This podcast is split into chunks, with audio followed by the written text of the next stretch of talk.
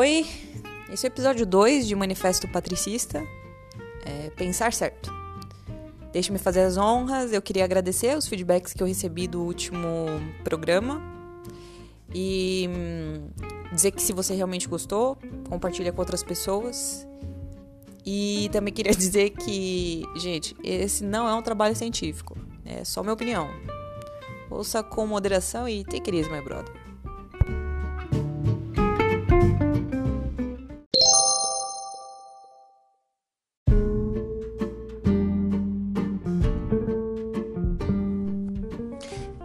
Filosofia é uma daquelas matérias que muita gente não se identifica.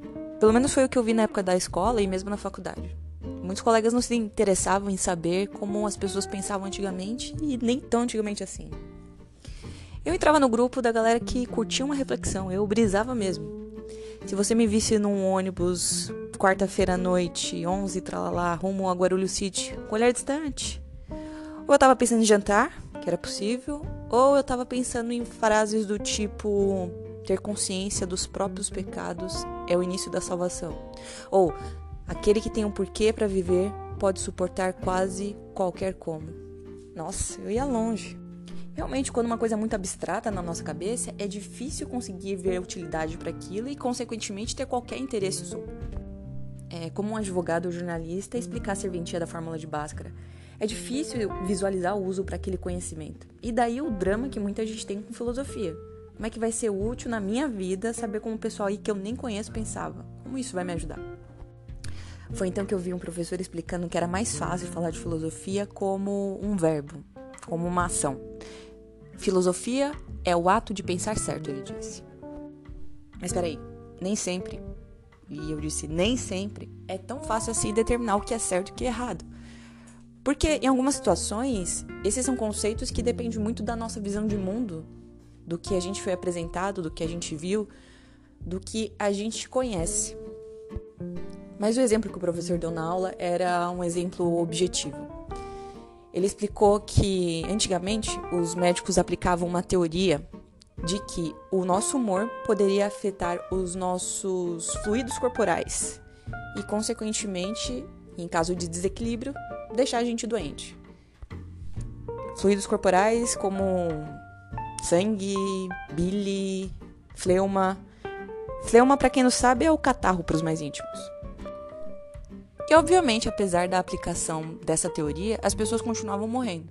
Então os médicos pensaram: se a teoria do humor não está salvando vidas, talvez nós estamos pensando errado sobre uma solução para o tratamento das doenças.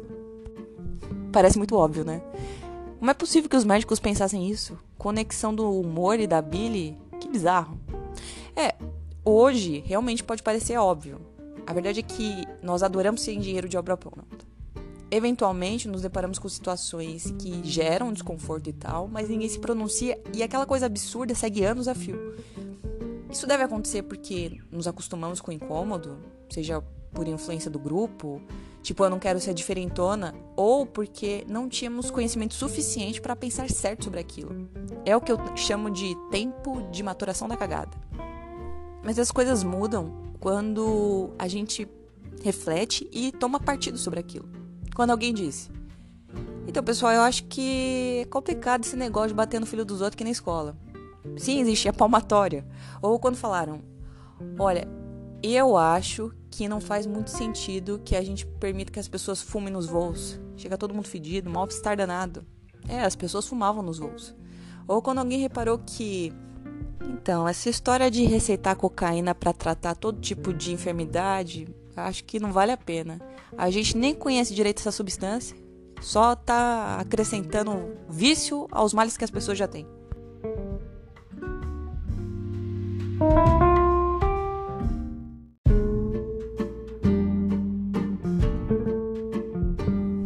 Exemplos de mudança na sociedade é o que não faltam, amém. Eventos menos complexos e coisas mais complexas, verdadeiras atrocidades. Talvez olhem pra gente do futuro e digam: nossa, eles comiam carne animal, eles consumiam quilos e quilos de agrotóxico por ano, eles discutiam teorias escritas há muito tempo por um único grupo, homens, brancos, de classe média, europeus, como se fosse uma cartilha para toda a humanidade.